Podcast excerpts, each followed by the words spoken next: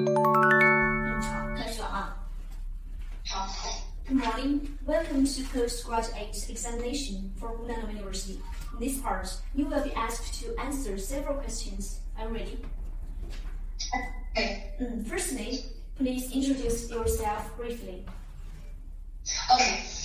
Good morning, professors. It's my great honor to be here for this interview. That's all thanks for listening. Okay, great. Now, you are going to answer one question.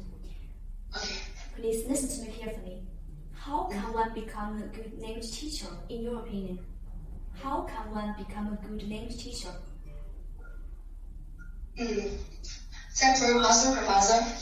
In my opinion, to become a good English teacher should be uh, like this. Uh, first, we need to mm, have a solid professional knowledge and teaching skills because all teachers are supposed to have the, mm, good- the solid professional because uh, it is the basic, uh, it is basic to become a teacher and to increase the teacher authority.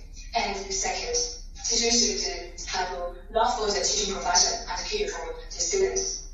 Because in actually, no no matter what kind of operation we are in, we need to love it, especially in the teaching profession. We work with the students, the developing people, our attitude and uh, um, our attitude and uh, uh, towards life and uh, um, our will influence their attitude.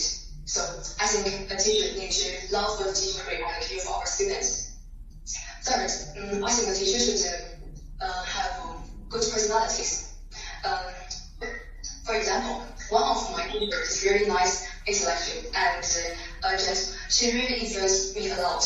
I really want to be a person like her. So I think as a teacher, we need to have a good personality to influence our students because we take the responsibility for their development. And first, we need to have a good learning habit. Um, in modern society, they too many things to learn, and students they can influence, they can expose to of information. They may know something we don't know, so we need to keep a good learning habit to improve our stuff.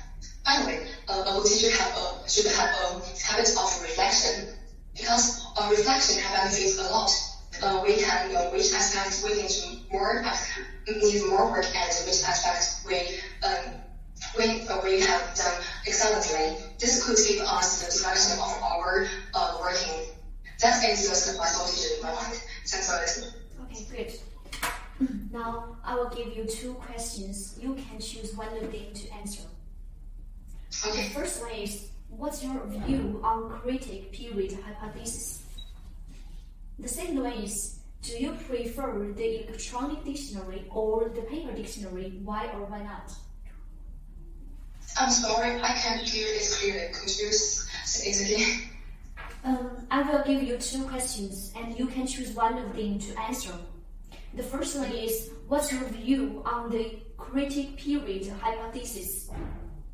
The second one is Do you prefer the electronic dictionary or the paper dictionary? Why or why not?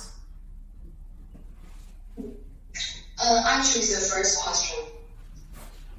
Uh, first, mm, my opinion of the uh, my opinion about the critical race hypothesis is like this. First, uh, critical race hypothesis uh, is um, it proposed by some researchers to illustrate that um, students if we do not know foreign learn foreign language before a certain age, we could not uh, reach the proficiency of the of the native uh, native language speakers because of the changes in our in our brain. And um, my opinion was this is that um, although there are uh, also there are some deficiency in our brain. When we learn the language when we grow up, we do not afraid of life because um, it um, because it is just uh, the, it is not just um, that we cannot do nothing with it because um, there is an acquisition, acquisition device exists in our minds. We could make of use it. Um, it could help us in our learning profile, process. Although some functions are accurate, but there exists some useful. Uh, exists some useful. And second, we need to provide the students uh, their moderate group to help them learn the language because uh, the more they are exposed to, the more they are likely to uh, learn the language. And um, we need to make full use of other learning strategies to help us to overcome the limitation of our biological restriction. That's my that's my opinion. Thanks for listening. OK，然后来说一下你的整体表现啊，嗯，就是你的，嗯，就是整体的那个，嗯，还挺自然的，很大方，然后有微笑，然后有肢体动作，然后就是这个，我们分部分的讲一下，这个口，这个自我介绍呢，语音语调是可以的，有面部表情，语语速呢也适中，嗯，就是自我介绍挺好啊。然后到了这个问题回答的部分呢，就是要听清楚，这个第一个问题问的是 How can one become a good English teacher？How？哦，对，它是讲的一个过程，对吧？这个网络有点卡，然后有有的词卡掉了。啊，对，它是 how，不是那个，不是讲的老师的品质，它讲的是怎样成为一名好老师，它是一个过程，对吧？对，你去一下这个，但是你答的这个也是可也，嗯，还还好啊。然后就是要听清楚这个问题，嗯，然后就是你就是有点这个这个，就是因为你站着回答问题的是吧？对，对对对，所以你就会晃动晃动，就有点厉害，所以到时候你要坐着回答问题。嗯，然后要找一个网络比较好的地方，就是眼睛呢尽量往前看，就是不要这样左右左右的去瞄，对吧？嗯。然后就是你回答的这些，嗯，就是后面两个问题逻辑是可以的，然后要有一些语气词，然后记得要总结，回答问题是一个总分总的结构，然后分点要清楚一点，就是其实你是分了点的，就是有时候可能。嗯，有点紧张，然后又会再分一些点，好，嗯，然后就是你要是到时候复试，就穿这个衣服是可以的啊，这种黑白搭配，看起来简单大方，嗯，然后刘海的话，嗯，这个把把可以把耳朵露出来，要不你就披着头发把耳朵露出来，嗯，二十八？我真太丑了，没有没有没有，看的很好看的，你到时候就披着头发嘛，你把那耳朵露出来就好了。嗯，好，哎，没有没有，自信一点挺好看的啊，对吧？然后然后也就是就是整体的仪态很好啊，就是很大方得体，然后就是不要讲太快了，慢一点。紧张，对，紧张是吧？嗯，我紧张也是想把话说快。然后你没听清楚我的问题，你就说 Could you repeat the question？对吧？或者说是那个 Pardon 就好了啊。尽量用简短的这个问题去问老师，说你没有听清楚。